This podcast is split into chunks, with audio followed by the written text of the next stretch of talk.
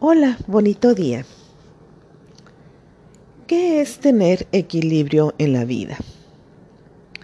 Elena de White, ella usaba a menudo la palabra intemperancia para eh, cuando se refería al desequilibrio o la falta de un balance en nuestra vida.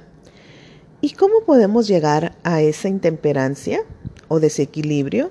Es cuando nosotras pasamos por alto o desconocemos nuestros límites y aceptamos responsabilidades que nos superan o van más allá de nosotras. Eh, cuando vivimos con las tensiones de la vida, en lugar de buscar el equilibrio o un estilo de vida más simple, o cuando fallamos en dedicar tiempo necesario a lo que realmente es importante, ¿Y qué es lo importante para nuestra vida? En primer lugar, es dedicar un tiempo especial para pasar con Dios. Cuando tú no tienes tiempo para pasar con Dios, posiblemente estás en un desequilibrio. O también cuando no tienes un tiempo para ti, también podríamos estar incurriendo en un desequilibrio. Y hay que recordar que debemos de tener temperancia en todos los aspectos de la vida, tanto en lo que comemos como en el tiempo de dormir, en la forma en que nos vestimos, en qué dedicamos este nuestro tiempo. Y cuando nosotros realmente entendamos la verdad y es recibida en nuestros corazones, Allí es cuando realmente vamos a aprender a cuidar nuestro cuerpo, a cuidar nuestra mente. Y cuando nosotros no nos esforzamos para poner límites en nuestra vida y continuamos trabajando en forma desmedida, más allá de nuestras fuerzas, y nos sobresaturamos, no descansamos, ahí nunca vamos a ser ganadoras. Siempre vamos a estar perdiendo.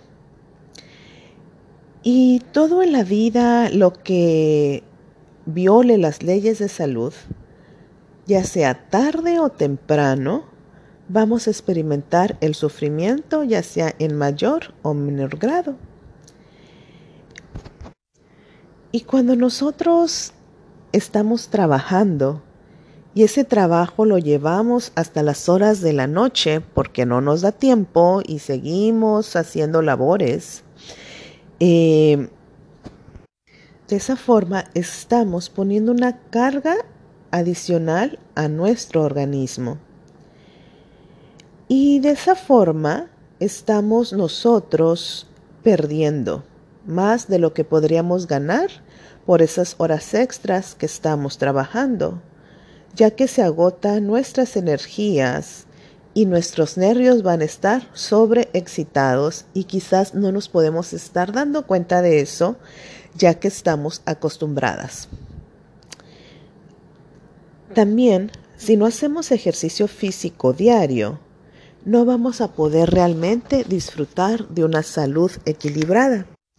Hay que recordar que todo lo que hacemos lo debemos hacer con un corazón alegre y contento, valorando realmente lo que estamos haciendo. Pero cuando no nos valoramos de forma adecuada, vamos a trabajar en exceso. Y las mujeres somos muy propensas a eso. Y generalmente olvidamos que necesitamos también un tiempo para nosotras, un tiempo para descansar. Hay que recordar que debemos tener mentes bien balanceadas. Y esto es un poquito difícil de llevar a cabo si no dedicamos un tiempo en el día para ti. El secreto para tener el equilibrio en la vida es que cuando nos entregamos sin ninguna reserva a Dios, los deberes comunes de la vida serán vistos con su verdadera importancia y los realizaremos de acuerdo a la voluntad de Dios. Y por otra parte, o sea, tampoco hay que irnos al extremo y debemos descuidar las cosas. y, dedica, y ahí que dediquemos todo el día a la oración y al estudio de la Biblia, tampoco es el punto, sino debemos encontrar el equilibrio. Por eso es la importancia de aprender a poner límites, a reconocer hasta dónde llegan nuestras fuerzas. Y aparte del trabajo diario, de nuestros deberes, hay que fijarnos en qué estamos dedicando nuestro tiempo. Y debemos encontrar la mezcla perfecta entre el estudio, el estar atentas, el trabajo, los deberes diarios, para nosotros poder encontrar ese balance es realmente qué es lo importante para tu vida, hasta dónde llegan tus fuerzas y poder reconocerlas. Y les voy a leer una carta dirigida a una señora, que espero que no sea el caso de ninguna de nosotras. Y ella escribió esta carta a, esta mujer porque ella estaba desequilibrada, teniendo mucho desequilibrio en su vida, pero era debido al egoísmo y a la falta de dominio propio. Y le refería que ella estaba viviendo en un engaño ya que eh, se dejaba vencer por el, orgullo y el egoísmo. Y a menos que ella reconociera esos rasgos de carácter, no iban a poder, eh, no los iba a poder vencer. Por eso es tan importante lograr identificar cuáles son las áreas de oportunidad en nuestra vida. Y debido a esa condición de orgullo, de egoísmo, era sobreexigente con su esposo y desarrolló una dependencia de él. Y, le refería que mientras ella siguiera pensando nada más en sí misma y girando sobre un mismo tema, y debido a eso no se olvidaba de que otras personas podrían estar pasando por situaciones difíciles y como ella nomás pensaba en sí misma, en sus necesidades, eso le impedía ser una persona que fuera empática, que fuera simpática y ayudadora con los demás. Y si ella no aprendía un poquito del dominio propio y no ejercía su fuerza de voluntad para mantener el control de sus pensamientos y sus sentimientos, pues era, sería difícil un cambio. Por eso es tan importante aprender a controlar en qué estoy pensando, qué es lo que estoy haciendo. Y si mantenía de esa forma, nunca iba a ser autosuficiente y los demás eh, no iban a poder ver en ella el reflejado el carácter de Dios. Y, y le pedía que ella realmente comprendiera la responsabilidad que tiene de hacer este de tomar control de su vida, porque de esa forma iba a realmente poder llegar a ser una ayuda y una bendición para su esposo. Y le pedía que dejara de quejarse, que fuera alegre.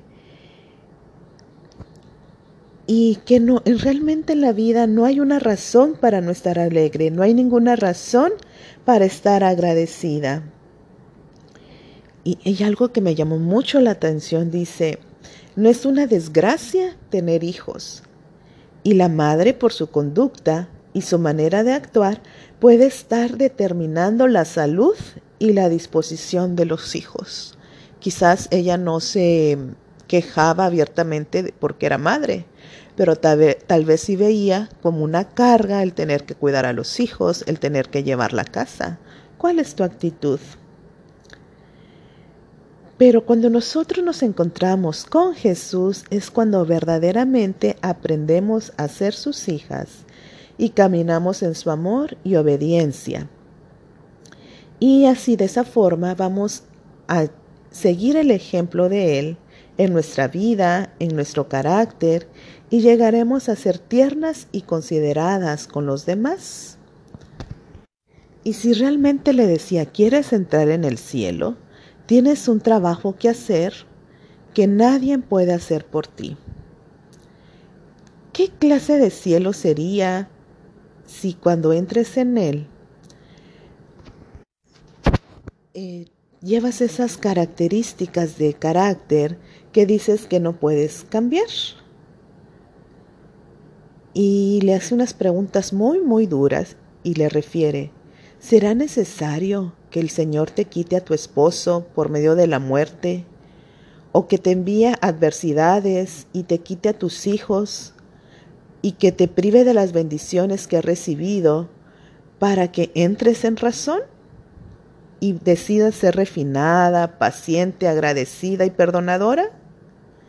Dice, te escribo estas cosas porque se me ha mostrado que muchas mujeres embarazadas presentan su condición como excusa para manifestar un temperamento perverso. Pero todo esto es una tentación satánica. Dios le dará su gracia para que actúes como una verdadera cristiana que tiene como su base la Biblia. O sea, que, o sea, es, es bien importante no esperar a que llegue una tragedia a nuestra vida para empezar a cambiar.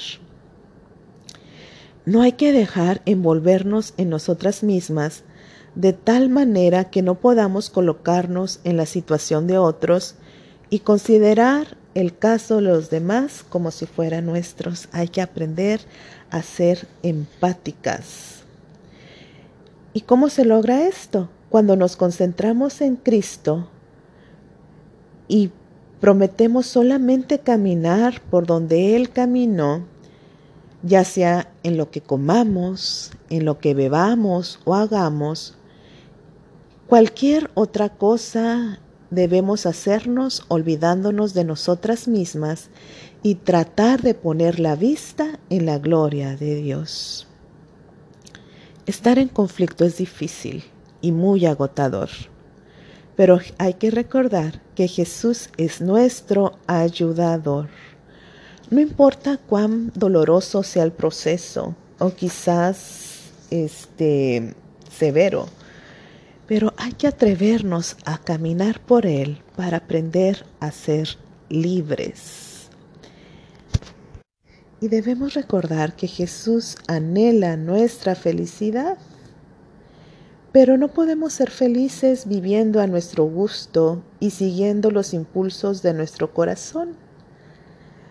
La verdadera felicidad se encuentra cuando logramos hallar ese equilibrio en nuestra vida que Él quiere darnos. Así que hay que aprender a poner límites, reconocer hasta dónde llego y dedicar un tiempo cada día para pasarla con Dios. Y a medida que nosotros dediquemos un tiempo para eso, vamos a ir encontrando el equilibrio en nuestras vidas. El versículo que vamos a estar escribiendo el día de hoy lo encontramos en 2 de Timoteo 1:7 y dice, porque no nos ha dado Dios espíritu de cobardía, sino de poder, de amor y de dominio propio. Y hoy también vamos a estudiar lo, eh, segunda de Timoteo capítulo 1. Léelo y compártenos qué aprendiste de ese versículo perdón, de ese capítulo. Para nuestro ejercicio emocional, y hoy vamos primero a dibujar. ¿Qué vas a dibujar? Trata de compararte con algún objeto, ya sea, no sé, un animal, una flor, una comida, este, algo de la naturaleza, no sé, algo con lo cual tú te compares. Entonces haces tu dibujo de eso, ¿con qué tú te comparas? Como si fueras eh, alguna cosa, ¿no? Entonces haces tu dibujito y ya que hiciste el dibujo, ahora sí, vamos a escribir. Y vas a escribir, yo soy como un y lo que hayas dibujado. Y entonces vas a describir todos los detalles ya sea de la comida, el animal, la flor o lo que hayas escogido. Entonces vas a, ya que escribiste todas las características, vas a continuar porque y allí vas a escribir las razones por qué te pareces a eso que elegiste. Y escribe todo lo que se te venga a la mente. Cuando ya termines de escribir, entonces lo vas a leer con cuidado y te vas a preguntar por qué te comparaste con ese objeto, por ejemplo, por qué me comparé con una rosa y no con una margarita, o por qué me comparé con un delfín y no con una mariposa. Esto nos va a ayudar a autoanalizarnos y determinar ahí cómo está nuestra autoestima. Así que haz el ejercicio y dedícate también un tiempo para ti. Recuerda que hay que tener equilibrio en la vida. Así como dedicamos un tiempo para los demás, para el trabajo, también hay que dedicar un tiempo para nuestro cuidado personal. Que tengas un lindo y bendecido día.